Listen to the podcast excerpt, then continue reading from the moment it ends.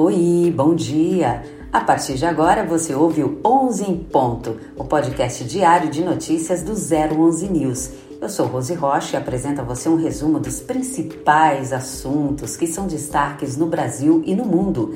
Hoje é terça-feira, 31 de outubro. Vamos aos destaques? Fala de Haddad não convence o mercado financeiro e faz bolsa cair e dólar subir. Tarcísio contraria Globo e não aumentará câmeras corporais da PM de São Paulo. Justiça da Venezuela suspende resultados das eleições primárias que escolheram opositora de Nicolás Maduro. 011 News. Informar para formar opinião. Depois da declaração irresponsável de Lula realizada na última sexta-feira de que não irá cumprir a meta fiscal, Fernando Haddad se pronuncia, mas não convence. O ministro da Fazenda se irritou com as perguntas dos repórteres e acabou deixando a coletiva. Haddad justificou a fala de Lula jogando a culpa na falta de arrecadação de impostos, nos empresários e no Congresso Nacional. Nada falou em cortar gastos ou enxugar a máquina pública. A intenção mesmo é arrecadar, ou seja, mais impostos para o cidadão pagar. E com detalhe, hein? Para ter menos educação e menos saúde agora, pois as duas pastas foram as mais afetadas nos cortes de orçamentos do PT. Lula fala ainda em aumentar a meta fiscal e agora irá negociar com o Congresso mudanças na LDO que precisa ser aprovada nos próximos dias. O que nós estamos vendo é o modelo esquerdista de governar gastam como se não houvesse amanhã.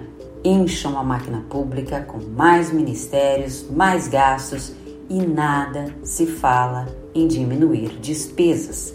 Essa palavra aí não existe no vocabulário do PT e já rendeu até ao ministro da Fazenda o apelido carinhoso de Fernando Tachade.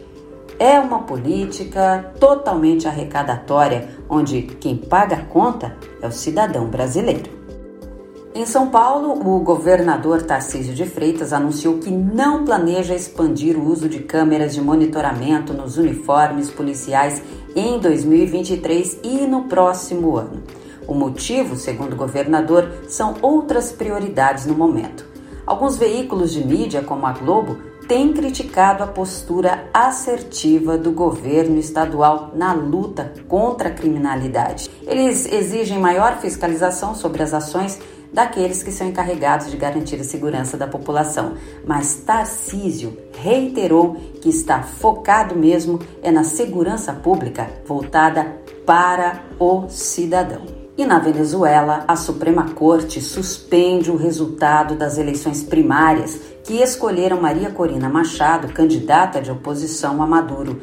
A eleição presidencial na Venezuela acontece no ano que vem e todos os poderes do Estado são controlados por quem? Por Maduro. Os Estados Unidos reagiram. Um porta-voz do Departamento de Estado declarou que se o governo venezuelano descumprir o acordo para a realização de eleições livres, terá de tomar medidas. Lembrando que esse acordo permitiu à Venezuela retomar a exportação de ouro e petróleo para os Estados Unidos. Por hoje é só. O 11 em ponto fica por aqui. Te encontro amanhã. Tenha um bom dia e uma ótima terça-feira.